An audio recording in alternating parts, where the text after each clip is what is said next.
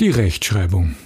Ja, das ist ein Thema, das einigen Menschen Angst macht. Und zugegeben, es ist auch ein bisschen sperrig und, naja, mäßig lustig. Aber wer die Rechtschreibung beherrscht, der schreibt nicht nur bessere Texte, sondern er profitiert auch davon, persönlich und beruflich. Was damit gemeint ist und wie das geht, erfährst du hier. Stay tuned. Buchstaben und Business. Ein Podcast über Text, Sprache und Kommunikation in der Wirtschaft.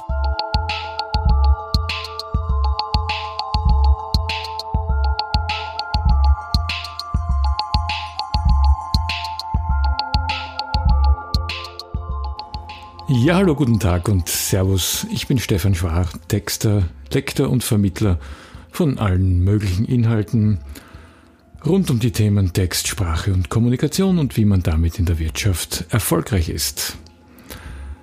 Eine Podcast-Folge zum Thema Rechtschreibung, noch dazu, wenn es die erste ist, in einem Podcast, ist natürlich ein ambitioniertes Vorhaben. Aber ich habe mir gedacht, ich starte ganz bewusst mit diesem Thema zu Beginn meines Podcasts, weil die Rechtschreibung ja eigentlich etwas ist, was uns alle betrifft. In der Schule und auch später im Beruf. Und für viele ist das Thema nicht so leicht, weil sie aus unterschiedlichen Gründen Probleme damit haben. Ja, manche haben das Glück, dass sie da talentierter sind, manche sind weniger talentiert und fragen sich wahrscheinlich, warum muss ich das eigentlich alles lernen? Und überhaupt, mich interessiert das eigentlich ja gar nicht und ich schreibe sowieso, wie ich will. Die Rechtschreibung hat jedoch natürlich auch einen Sinn und ich weiß auch, welchen Sinn sie mit Sicherheit nicht hat, nämlich Menschen zu ärgern und Menschen zu äh, quälen und Menschen in äh, zwei Gruppen einzuteilen, die, die gut rechtschreiben können und die, die nicht gut rechtschreiben können.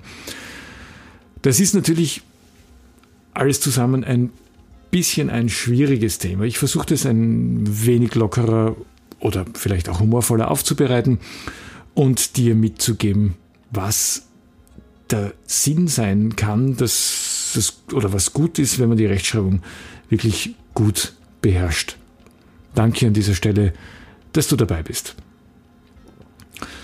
Schauen wir uns ein bisschen die Geschichte der Rechtschreibung an die ist ja gar nicht so alt, wie man eigentlich glauben möchte. Es hat eigentlich erst so seit rund 100 Jahren gibt es eine wirklich einheitliche Rechtschreibung. Man hat vorher mehr oder weniger so geschrieben, wie man es gerade für richtig und gut befunden hat. Es gab keine einheitliche Regelung. Der Satz Schreib, wie du sprichst, war durchaus wörtlich zu nehmen und wenn man sich so ältere Dokumente ansieht, dann sieht man auch sehr gut, wie das gemeint war. Und auch so Texte von Literaturgiganten wie beispielsweise Goethe, da sieht man ja auch alle möglichen Schreibweisen, die heutzutage eigentlich nicht mehr üblich sind. Die Folge daraus ist natürlich auch klar, es gibt oder es gab zunehmend Probleme in weiterer Folge im Laufe der Entwicklung, weil die Menschen sind natürlich auch schon viel früher zusammengerückt, nicht nur im 20. Jahrhundert mit der Globalisierung, sondern der Handel und die Industrialisierung und, und, und, und, und. Die haben natürlich auch dazu geführt, dass es einen Bedarf gegeben hat, Texte so zu schreiben, dass sie wirklich alle verstehen. Ja? Also, wenn man von der Wirtschaft spricht, ne? der Kaufmann in in Klagenfurt muss den Kollegen in Kiel genauso verstehen wie derjenige, der in Eisenstadt ist, denjenigen, der in Basel ansässig ist, verstehen muss. Und da ist natürlich eine einheitliche Schreibung ein Vorteil. Es ist keine, kein Zwang von oben, nichts, was man, was man aus irgendwelchen unerfindlichen Gründen machen muss, sondern es hat ja einen Sinn, dass es das gibt. Nämlich einheitliche Schreibung führt automatisch zu mehr Verständlichkeit. In diesem Zusammenhang muss man natürlich einen Namen unbedingt erwähnen. Das ist Konrad Duden. Tja, das ist der, der dem Duden, dem Duden, also der Quelle für äh, äh, gute Rechtschreibung, ihren Namen verliehen hat. Konrad Duden war ein Gymnasiallehrer in Norddeutschland und er hat 1880 so ein Werk veröffentlicht mit dem Titel Vollständiges orthografisches Wörterbuch der deutschen Sprache. Darin hat er auf, naja, wenigen Seiten so eine erste Zusammenstellung geliefert, wie man im Deutschen die Wörter schreibt. Und den Duden, den gibt's heute noch. Und der hat heute noch genau die gleiche Bedeutung ähm, und ist ein unverzichtbares Hilfsmittel. Ich meine, es ist ja genial eigentlich, nicht? wenn man es jetzt vom Marketing her gesehen, wenn man es schafft, dass der eigene Name zum Synonym wird für etwas, dann hat man es wirklich geschafft eigentlich. Und der Konrad Duden, der hat es geschafft, dass er mit seinem Werk bis heute eigentlich in eine unverzichtbare Instanz ist, wenn es um deutsche Rechtschreibung geht. Die historischen Eckpunkte, die sind auch ganz interessant. Das kann man sich auch anschauen. Es gab im Jahr 1901 eine orthografische Konferenz, also eine Rechtschreibkonferenz in Berlin, ähm, wo eine amtliche Schreibung eingeführt wurde. Die ist dann so seit 1902 gültig gewesen. Das Interessante daran, diese damals beschlossene amtliche Rechtschreibung war gültig bis ins Jahr 1998, von 1902 bis 1998, also fast 100 Jahre. Das ist eigentlich ein ziemlich langer Zeitraum. Das Ziel war eigentlich auch sehr klar definiert. Es ging darum, eine einheitliche Regelung zu schaffen für das Sprachgebiet, für dieses doch sehr große Gebiet, wo man Deutsch spricht. Ja? Das Problem ist ja, dass wir eine Sprache haben, aber mindestens drei Länder, also die drei großen Deutschland, Österreich und Schweiz, ähm, mit ihren ganzen Dialekten, mit ihren ganzen äh, nationalen Ausprägungen und regionalen, dialektalen Variationen und Varianten und so weiter. Es ist ein riesiges Sprachgebiet. Wir, wir reden da von so circa 100 Millionen Sprechern, allein in Europa. Ja? Das heißt, Deutsch ist, ist eine, die, also die Sprachwissenschaft, und da will ich jetzt nicht abgleiten in irgendwelche wissenschaftlichen Dinge. Die Sprachwissenschaft nennt das eine plurizentrische Sprache, ja, also eine Sprache, die drei Zentren hat, in diesem Fall Deutschland und Österreich und die Schweiz. Was war die Folge? Naja, es gab viele Kompromisse bei der Regelung. Man hat sich aber doch dann darauf geeinigt und ähm, so ist halt im Laufe der Zeit diese Rechtschreibgrundlage äh, entstanden.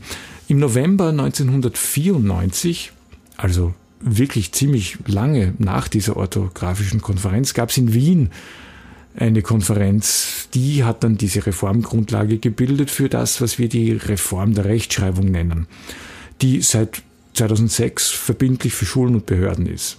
Ja, ähm, in der 24. Auflage des Duden, das ist recht interessant, gab es eine Reform dieser Reform und äh, da ist ja so ziemlich alles oder sehr viel schief gegangen, vor allem in der Anwendbarkeit der, der Regeln. Ja, das hat man wieder ein bisschen zurückgenommen und nun äh, gilt eben die 27. Auflage im Duden seit Sommer 2017. Also 27 Auflagen, das ist schon, hat schon ein ziemliches Gewicht.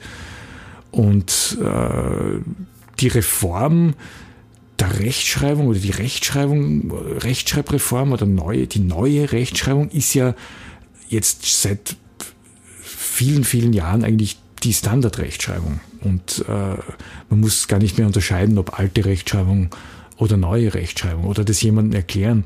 Ich sage das deswegen, weil ich unterrichte auch sehr viel an, der, äh, an Universitäten und Fachhochschulen und bin dann vor ein paar Jahren draufgekommen, dass ich den Schülerinnen, äh, den Studentinnen und Studenten immer erzähle von der Rechtschreibreform und von der neuen Rechtschreibung und von der alten Rechtschreibung, bis ich einmal draufgekommen bin, dass die eigentlich nur diese neue Rechtschreibung kennen, weil sie schlicht und einfach zu jung sind, um die alte Rechtschreibung noch zu kennen. Aber gut, sei es drum. Die Frage ist die, ist es jetzt besser als vorher? Also die Frage ist gleich doppelt gestellt. Als vorher, wie es überhaupt keine Rechtschreibung gegeben hat? Ja, auf jeden Fall. Und ist es auch besser als äh, vor der Reform? Ja, auch. Weil im Großen und Ganzen funktioniert das recht gut. Es wurden Zweifelsfälle beseitigt. Ähm, man hat Dinge einfacher gemacht, die wirklich nicht kompliziert sein müssen. Ähm, und, und das ist das Entscheidende daran, der Duden ist eigentlich sehr liberal, wenn man so will. Ähm, das heißt, er lässt sehr oft zwei Varianten zu. Das ist im Duden dann immer gekennzeichnet. Die Variante, die der Duden empfiehlt, ist gelb unterlegt, aber die anderen gelten auch. Und das ist wichtig zu wissen, weil Rechtschreibdiskussionen immer vor dem Hintergrund von richtig und falsch geführt werden. Man will immer wissen, wie es wirklich ist, wie es wirklich richtig ist. Und das kann man einfach sehr oft nicht sagen, weil beide Varianten zulässig sind. Und wenn man professionelle Texte schreibt, dann ist es gut, das zu wissen. Ja, dass es kein Entweder-Oder gibt, sondern dass es ein sowohl als auch gibt, dass beide Varianten richtig sind. Und da darf man sich auch das Heft in so Diskussionen nicht aus der Hand nehmen lassen, wo Leute dann behaupten, ja, das ist so und das kann nur so sein. Nein, es kann auch ganz anders sein. Und das ist das Erste, was man wirklich wissen muss. Das Gute generell beim Thema Rechtschreibung ist natürlich, dass es einen Standard gibt, an dem man sich orientieren kann und äh, der auch Sicherheit gibt und der Klarheit gibt, der für klare Verhältnisse sorgt. Was nicht so gut ist an der, an der Rechtschreibung, das muss man natürlich auch fairerweise dazu sagen, die äh, Rechtschreibung ist nach wie vor so ein bisschen ein Gradmesser für die Bildung. Und das ist natürlich fatal, weil ähm, gut rechtschreiben können ist ja gut und schön, aber deswegen ist man nicht gescheiter. Ja? Und nicht gut rechtschreiben können heißt nicht, dass man blöd ist. Es, es, es ist leider Gottes so, dass diese Gradmesserfunktion immer noch sehr stark, äh, so nehme ich das zumindest wahr, sehr stark ausgeprägt ist. Und das ist eigentlich ungerecht. Es, es, es gibt Menschen, die tun sich einfach schwer damit. Es gibt auch gewisse äh, Probleme mit Leseschwächen, Schreib- und Rechtschreibschwächen und dergleichen mehr. Da muss man einfach auch versuchen, das aus einem anderen Blickwinkel zu betrachten. Es ist nicht, nicht fair, weil man Recht, und, und ganz im Ernst gesagt, die Rechtschreibung zu beherrschen ist ja gut und schön, vor allem auch wenn man professionelle Texte schreiben will und in der Wirtschaft erfolgreich sein möchte. Aber es ist ein Skill, also eine, eine, eine, äh, eine, eine Begabung oder eine Fertigkeit, besser gesagt, von vielen die ineinander wirken. Die Bedeutung ist natürlich unumstritten. Es, es, gibt eine fachliche Bedeutung der Rechtschreibung und es gibt auch eine persönliche Bedeutung der Rechtschreibung. Wenn man äh, als Texter arbeitet oder als Texterin, dann ist die fachliche Bedeutung natürlich sehr, sehr groß, weil diese Kompetenz wichtig ist. Ja? Es braucht in der Wirtschaft fehlerfreie Kommunikation das ist das Um und Auf, weil was nicht richtig verstanden wird, kann letzten Endes Schaden verursachen und Dinge auslösen, die man so sicherlich nicht haben will. Ja? Und wer professionelle Texte schreiben möchte, der braucht das einfach auch im, im beruflichen Umfeld. Ich glaube aber auch, dass die persönliche Bedeutung ganz wichtig ist. Die Beherrschung der Rechtschreibung steigert die eigene Kompetenz. Und das wiederum führt auch zu einem gesteigerten Ansehen. Ja. In beruflichen Kontexten kann man eben nicht einfach so sagen, wer Rechtschreibfehler findet, der darf sie behalten. Ja, das ist ein lustiger Satz. Den kann man von mir aus in Forumsbeiträgen in seine Signatur reinschreiben. Das ist alles okay. Aber nicht, wenn es um professionelles Schreiben, um berufliche äh, Dinge geht.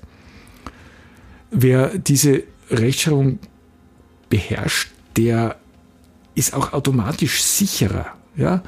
Und mehr Selbstsicherheit heißt auch mehr Selbstvertrauen. Und überleg dir mal was. Wenn du versuchst, deine Position zu ändern, nämlich, dass du von demjenigen, der ständig fragt, zu demjenigen wirst, der gefragt wird, dann steigert das dein Ansehen, dann steigert das den Wert deiner Aktie, ja, und es führt bei dir zu mehr Selbstsicherheit, zu mehr Selbstbewusstsein und ähm, zu mehr Kompetenz. Das gilt natürlich klarerweise für professionelle Schreiberinnen und Schreiber.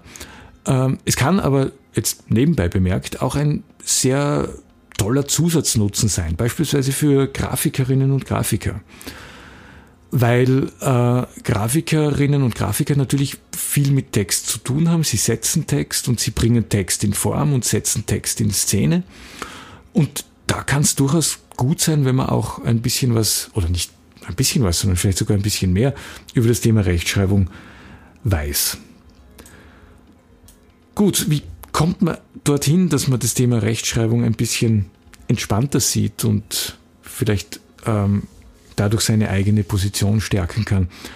Es ist wie bei vielen Dingen in erster Linie die Übung, die zählt. Übung, Übung, Übung. Es geht nicht anders. Auch die Rechtschreibung lernt man nicht von heute auf morgen. Und das Interessante ist, auch wenn man in der Schule das noch so gut gelernt hat, es gibt immer wieder Situationen und Fälle, wo man mit dem Schulwissen nicht wirklich weiterkommt. Ja.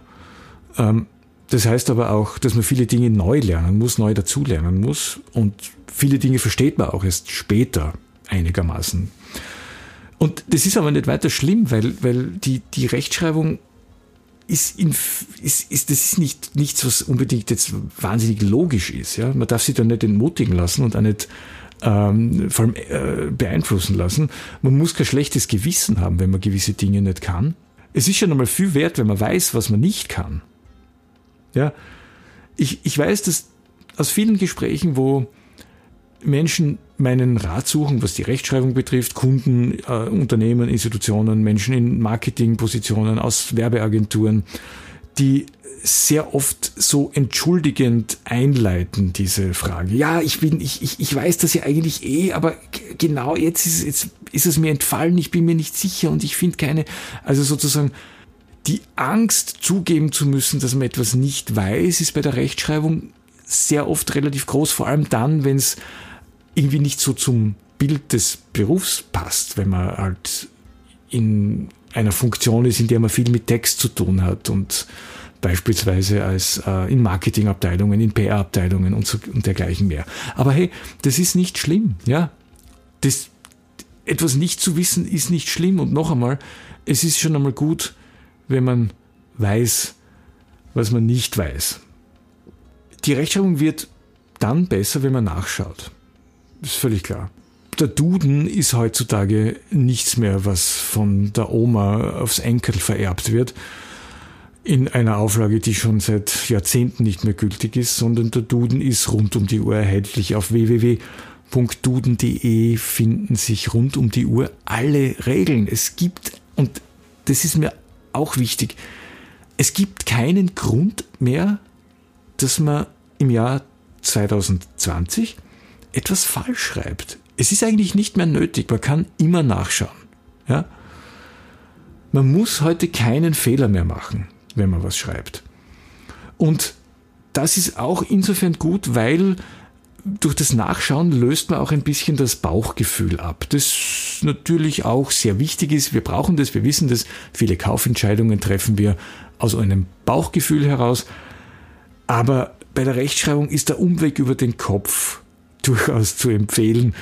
Und das Bauchgefühl, das mag einen vielleicht auch manchmal recht geben, aber bei der Rechtschreibung würde ich mich nicht unbedingt darauf verlassen.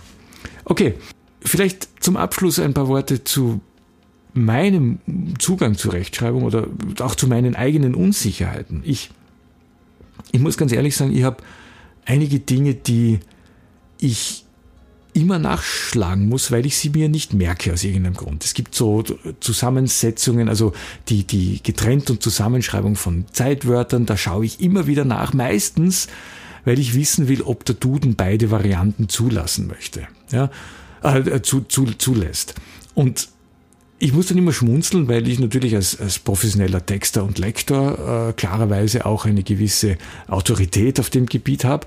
Aber es, es macht nichts. Ich, ich schaue dann halt einfach nach und, und äh, diese Lücken, oder was heißt Lücken, diese Unsicherheiten werden natürlich auch immer geringer.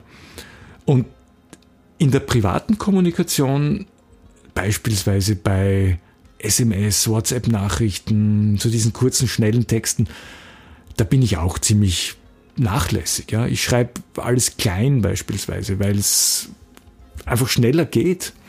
Und ich bin weder am Handy noch am, auf der Tastatur ein besonders guter Tipper. Ja, also da tue ich mir auch manchmal leichter, wenn ich beispielsweise Dinge klein schreibe oder, oder ja, wenn ich, wenn ich halt, ähm, da akzeptiere ich in einem Chat sogar, dass ich einen Fehler mache. Ja, mein Gott, sei es drum. Das ist nicht für die Öffentlichkeit bestimmt. Das sind private Kommunikationen.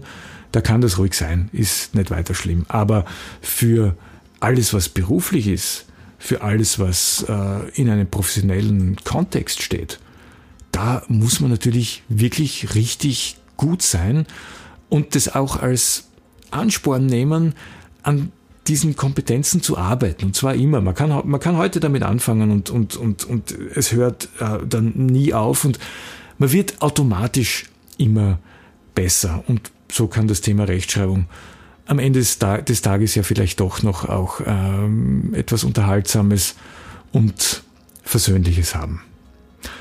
Gut, wenn du mehr von mir wissen willst, dann schau auf meine Homepage www.ad-literam.at. Dort gibt's Blogbeiträge rund um die Themen Text, professionelles Schreiben, Sprache und Kommunikation. Schau auch nach, was es auf Facebook gibt unter www.facebook.com slash adliteram.at und vielleicht hörst du dir auch die eine oder andere Folge dieses Podcasts hier an. Danke fürs Dabeisein, mach's gut und bis zum nächsten Mal.